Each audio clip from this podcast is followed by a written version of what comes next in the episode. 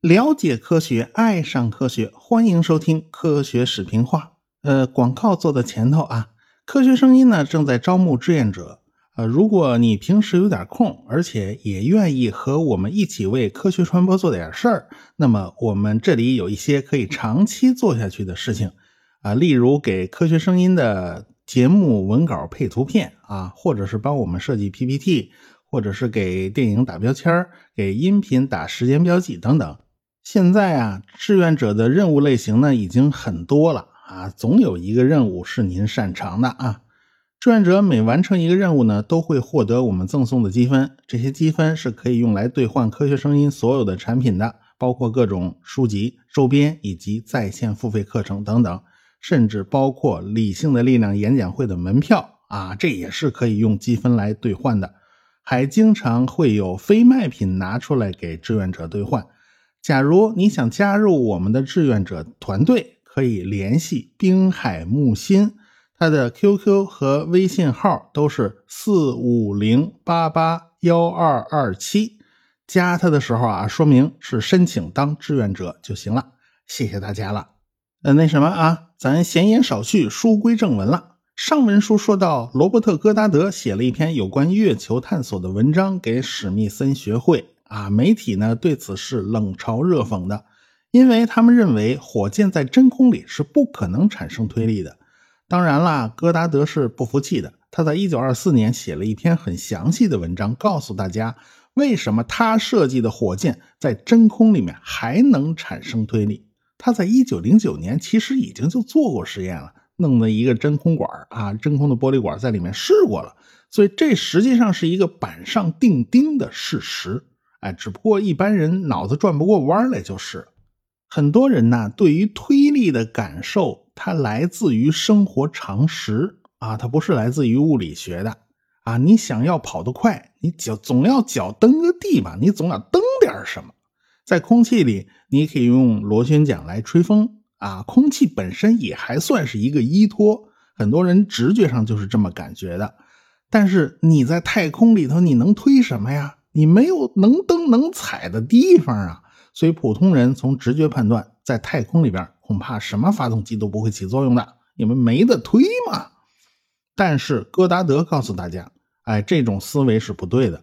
根据牛顿定律，只要你往后扔东西，必然会获得向前的推力啊。作用力与反作用力，大家总是知道的吧？哎，我们理论更往上一个层次的话。哎这个过程叫动量守恒。普通人的思维误区啊，就在于他没把气体的质量当回事儿，他完全忽略了气体本身的质量啊。想不到往后喷出的气体，它也是有重量的，它也是有分量头的。只要你喷的够多，喷的够快，那么反作用力就会很大。主要是在当时啊，普通的公众对于喷气推进，它完全没有概念。啊，它不像我们现在啊，看惯了喷气飞机，看惯了火箭发射了，所以这一点都不难想象。就在这些年里，美国是全力以赴发展航空业，因为第一次世界大战打起来了，美国人才发现欧洲的飞机工业已经走到了美国之前。尽管那飞机是美国的莱特兄弟发明的，但是莱特兄弟申请专利的时候，他过于宽泛了啊。而且他们生怕别人偷了他们自己的技术秘密。美国陆军想买，你你国家想买啊，你总要先看看货呀。我看看你这个是不是符合我的要求啊？啊，人家也不知道你飞机性能如何。结果人家莱特兄弟是不给钱不让看，你这不要命吗？一直到第一次世界大战之前，美国的航空业都是受制于莱特兄弟的专利的，每架飞机他们要抽百分之二十的专利费。后来花了好大力气，才让他们把专利费降到了百分之二。但是美国的航空业等于是起了个大早，赶了个晚集。他们要到欧洲去打仗，还得买人家法国飞机，因为那个莱特兄弟的专利他管不着欧洲那边啊，只只申请了美国这边。所以一战以后呢，美国就开始鼓励航空业啊，这事儿得补课呀。对于火箭呢？他根本就没工夫管啊，也没看到这东西有什么前景。所以长期以来都是戈达德带着一小撮人在火箭领域奋斗。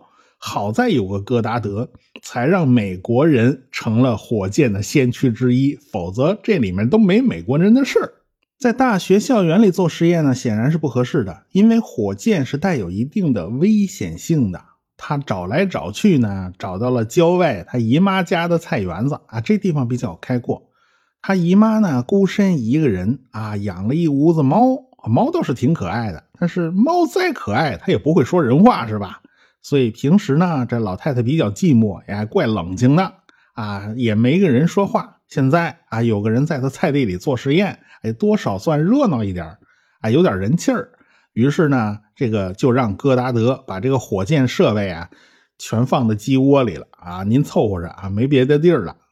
这老太太看着一帮年轻人进进出出啊，啊，别提心里多开心了啊。但是呢。当地的消防员呐，那气儿就不打一处来呀！你这隔三差五的你就炸呀，这事儿谁受得了啊？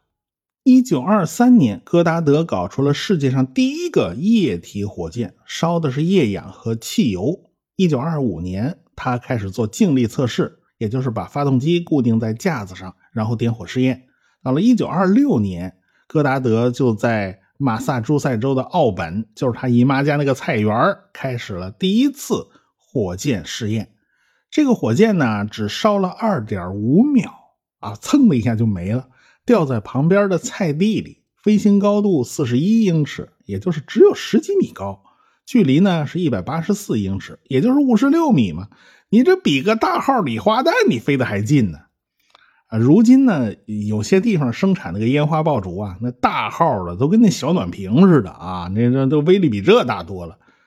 但是呢，那个礼花弹。还是属于固体火药发射嘛？人家戈达德的火箭虽然飞得很近，但却是里程碑性质的，因为它是液体火箭。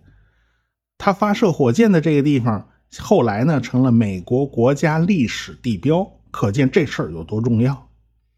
后来戈达德就不断的测试他的液体火箭，当地的报纸呢也不断的做报道。到了1929年，他又做了一个更大号的火箭。上面装了气压计啊、温度计啊、照相机啊，这是世界上第一个携带仪器的火箭。随着戈达德的火箭打得越来越高，打得越来越远啊，这姨妈家的菜园子也就快容不下他了啊！周围的邻居不想每天都遭到导弹袭击啊，这个对他意见很大，所以戈达德就必须换个地方。这都是要钱的呀啊！你做实验室需要真金白银的呀。他本来想到处去拉投资啊，有有哪位财主出钱呢？但是没想到他正好碰上一九二九年大萧条，华尔街都崩了盘了。你想拉投资，你上哪儿拉去啊？所以戈达德的火箭事业呢，眼看就要玩完了。但是关键时刻，戈达德遇到了贵人相助啊，他和查尔斯林德伯格的关系很不错。啊，这个人呢，过去名字翻译成查尔斯林白，他是第一个驾驶路易斯精神号飞机飞越大西洋的冒险家，所以他很有名啊。这个飞行员和戈达德啊，这个研究火箭的人呢，倒是兴趣相投。这个林德伯格也对火箭非常有兴趣，因为他认为像螺旋桨这样的推进方式终将是过去式。将来一定是属于喷气推进的啊，他有这个概念。林德伯格呢，认识了一个非常非常有钱的人，也就是古根海姆家族。他们是犹太人呢，早年在美国经营矿山发了大财，后来呢就资助航空业啊，资助现代艺术啊，人家算是出手大方啊。比如说这个古根海姆美术馆非常有名啊，这是贝聿铭做的设计嘛。人家舍得在现代艺术方面花钱，人家也舍得在航空方面花钱啊！所以林德伯格当年就是牵线搭桥，给戈达德拉来了五万美元的赞助。后来人家古根海姆家族陆陆续续投了不止五万美元，有十万美元吧。这笔钱到现在相当于一百七十万美元左右啊！这是一笔不小的钱了。有了这笔钱呢，戈达德就搬家了。他搬到了新墨西哥州的一个小镇啊，这地儿宽敞啊，你别说玩火箭啊，你就是玩外星飞船，那都是没有问题的啊。这个戈达德这鬼使神差的把地方选在了罗斯维尔。这十七年之后，这儿将因为不明飞行物事件而名扬世界啊！他就选了这么个地方。一九三零年，这个地方呢还是个无人问津的地带啊，不像后来这么出名。好在呢，戈达德呢，他也觉得哦，这地儿清静啊，而且他也喜欢保密，这毛病跟莱特兄弟差不多啊，他从来不跟别人交流。自打一九三零年起，一直到一九四五年他去世。他在这儿搞了有三十一次火箭发射试验，但是他那个火箭呢，飞行高度从来就没有超过二点七公里。当时的飞机呢，可以飞到一点五万米了，气球可以飞到二点二万米，所以戈达德的火箭呢，你不值一提。速度呢，也不过是刚刚超过了音速。音速这个速度啊，离第一宇宙速度还差得远呢。啊，标准大气压下，音速大概是三百四十米每秒。你折算起来的话，第一宇宙速度大约就相当于二十三倍标准大气压下的音速，所以这个差距太明显了。说到底呢，是因为戈达德是一个人在闷头鼓捣，他不怎么对外交流，他似乎啊只顾自己玩的爽。美国政府啊也不重视火箭的研究。一九四一年，他的助手还被调走了好几个啊！他不知道欧洲大陆上的两大强国德国和苏联在火箭上下了多少功夫，取得了什么进展。一九三四年，德国的 A 二火箭已经飞到了三点五公里的高度。一九三九年，A 五火箭飞到了十二公里的高度。一九四一年，A 四火箭飞到了八十四公里的高度，这已经到大气层边缘喽。美国对戈达德不重视，可是苏联和德国是非常重视的。他们派了间谍来刺探过情报，你戈达德到底研究到了什么程度呢？哎，他们发现啊，戈达德的一些设计是很有价值的，很有借鉴意义，但是整体还是落后于这两大强国。毕竟戈达德手底下那个几个毛人，你够干什么的呀？啊，对吧？人家都是国家压上去的呀。到了一九四五年，戈达德因为癌症而病逝，这事儿也就搁下了。他一辈子呢也没见到火箭飞上太空，但是他的朋友林德伯格可是亲眼目睹了美国第一颗人造卫星的发射过程。面对此情此景啊，这林德伯格也感叹呐：是当年戈达德向他展示过多级火箭的设计方案。哎，不知道是当年戈达德在做梦呢，还是林德伯格现在在做梦？是啊，天哪，这个梦想居然有成真的那一天呐！所以做梦就做大一点，万一实现了呢？对吧？这是马云爸爸说的呀。到了一九六一年，戈达德的遗孀才把他三十年间的手稿全都给公开了啊！本来一直是藏着掖着，不想给人看啊，可惜这些手稿呢，此时此刻只有历史价值了。不再具有指导意义，因为啊，那加加林都上了太空了啊，这祖师爷的遗物只能放进博物馆，咱供着就行了。戈达德去世多年以后啊，他的名气倒是越来越大了。美国的 NASA 就用戈达德的名字命名了一座研究中心，也就是大名鼎鼎的戈达德太空飞行中心。哈勃望远镜啊，就是这个中心在管理，这也是对。戈达德这个先驱者的一个纪念。一九六九年的七月十七日啊，《纽约时报》发表了一篇豆腐块大小的文章，向戈达德道歉。啊，文章总结当年《纽约时报》嘲笑戈达德的那篇社论，然后郑重道歉。文章说，进一步的调查和试验确认，十七世纪艾萨克·牛顿的发现绝对是成立的，火箭可以在真空中跟大气层中一样运作。这《纽约时报》怎么想起五十年前的事儿了呢？因为前一天，七月十六号的九点三十二分，阿波罗十一号飞船顺利发射升空，现在正在往月球进发。戈达德的梦想终于实现了。当然了，当时感慨万千的人呢，还是大有人在的。比如说，赫尔曼·奥伯特也在阿波罗十一号飞船的发射现场。这个奥伯特呀，出生在奥匈帝国统治下的罗马尼亚。他也是看着凡尔纳的书入了迷，和齐奥尔科夫斯基一样，他也是对《从地球到月亮》这本书特别来劲，但是他也知道用大炮是不现实的，用火箭才是王道。你看，凡尔纳不在于他科幻小说写的有多厉害，而是他的忽悠能力太强了，忽悠了无数年轻人想法子怎么去月亮啊！这就是他成功的一点。奥伯特呢，上大学学的是医学，后来呢，他也没干这行啊。那他心里头全在火箭上。